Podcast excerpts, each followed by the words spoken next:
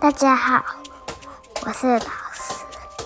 我今天要讲的故事是《瞎子与棒》。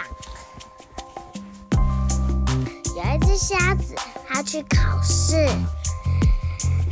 他们班上有一个叫棒的一种贝壳。